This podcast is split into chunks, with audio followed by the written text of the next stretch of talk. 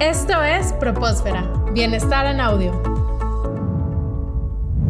La salud va más allá de lo físico. Respira. Solo aquí, en Propósfera.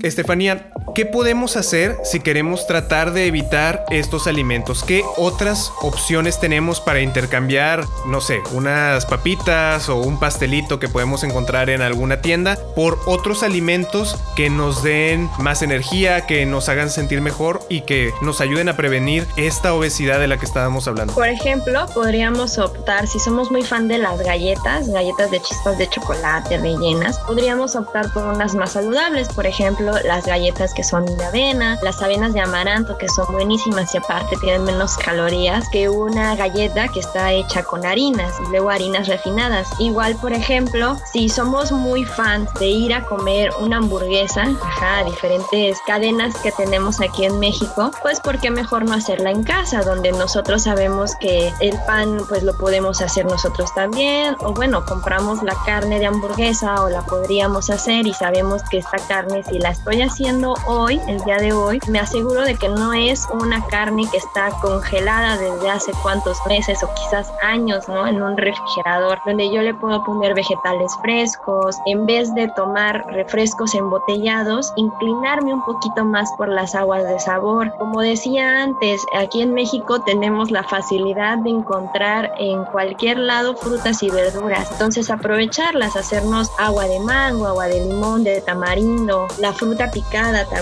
algo que se ha demostrado es que si a los adolescentes y a los niños tú les enseñas un plato de mangos picados, es más fácil que esa persona las consuma en ese momento que si el chico va y busca el plátano, a veces nos da pereza. Incluso nosotros como adultos a veces nos da un poco de pereza ir, lavar el mango, pelarlo. Entonces si una persona ya se los acerca, podríamos ayudar a que también ellos empiecen a consumir un poquito más de estos alimentos. Otra cosa como mencionaba, eran los cacahuates. Los cacahuates son muy buenos, prácticamente son proteínas vegetales. Todo lo que es cacahuate, almendras, las cremas de cacahuate, las cremas de avellana, las nueces son excelentes como para una colación, algo que estar comiendo entre comidas. Solamente fijarnos en el caso de los cacahuates que no sean esos cacahuates que traen muchísima sal, ¿no? Porque también sabemos que la sal nos puede provocar una hipertensión por el sodio. Hay que tener cuidado nada más en eso. Otras cosas, por ejemplo, las alegrías, las obleas, le podríamos poner un poquito de cajeta si tienes antojo de algo dulce. Unas palomitas, como mencionaba, le ponemos un poquito de mantequilla y ya prácticamente son más saludables que unas palomitas de sobrecito que no sabemos cuántos gramos de grasa prácticamente tengan. Se habla mucho de los conservadores en los alimentos. ¿Cuál es la realidad de estos conservadores? Es decir, ¿qué tanto nos afectan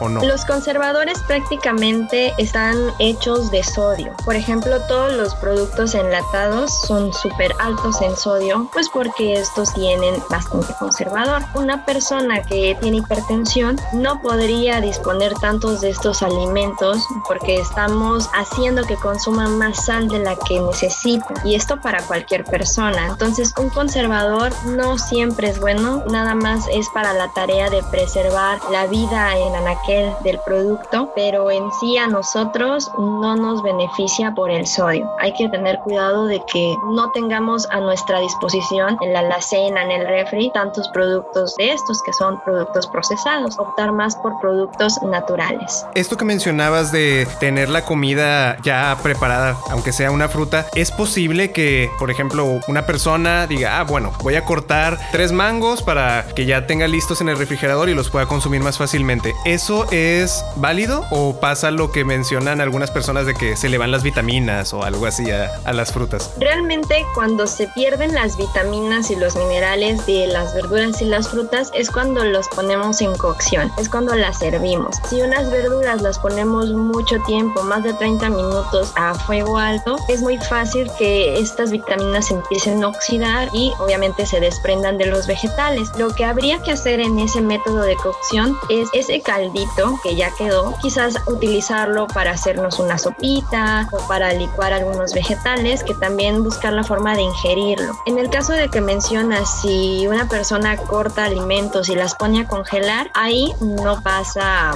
mucha diferencia realmente. Si yo corto un montón de mangos, los pico, los congelo, no van a perder, no van a oxidar tan rápido los, las vitaminas y los minerales. Yo prefiero mil veces que las personas congelen estos alimentos o bien si no tienen tiempo, que también es lo que mucho pasa, de que las personas no tienen tiempo de desinfectar, de poner a cocer sus verduras y se les hace más fácil consumir alimentos congelados, es mucho mejor a que no los consuman. Y realmente estar congelados no hacen que pierdan tantas propiedades. Esta diferencia hace que una persona pase de no comer absolutamente ninguna verdura o ninguna fruta a que tenga su congelador al menos lleno de estos alimentos y pues en parte consuman un poquito más de vitaminas y minerales.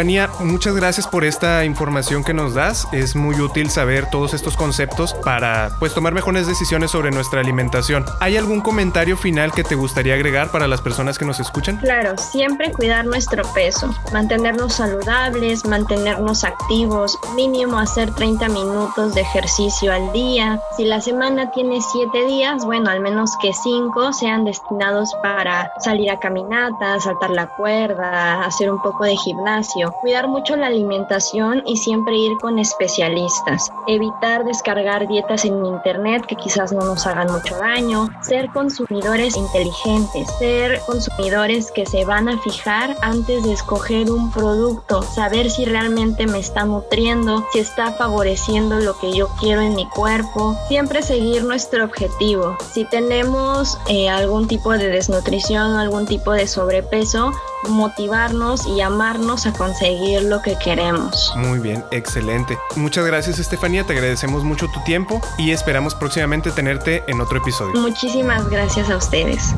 Esto fue Propósfera, Bienestar en Audio.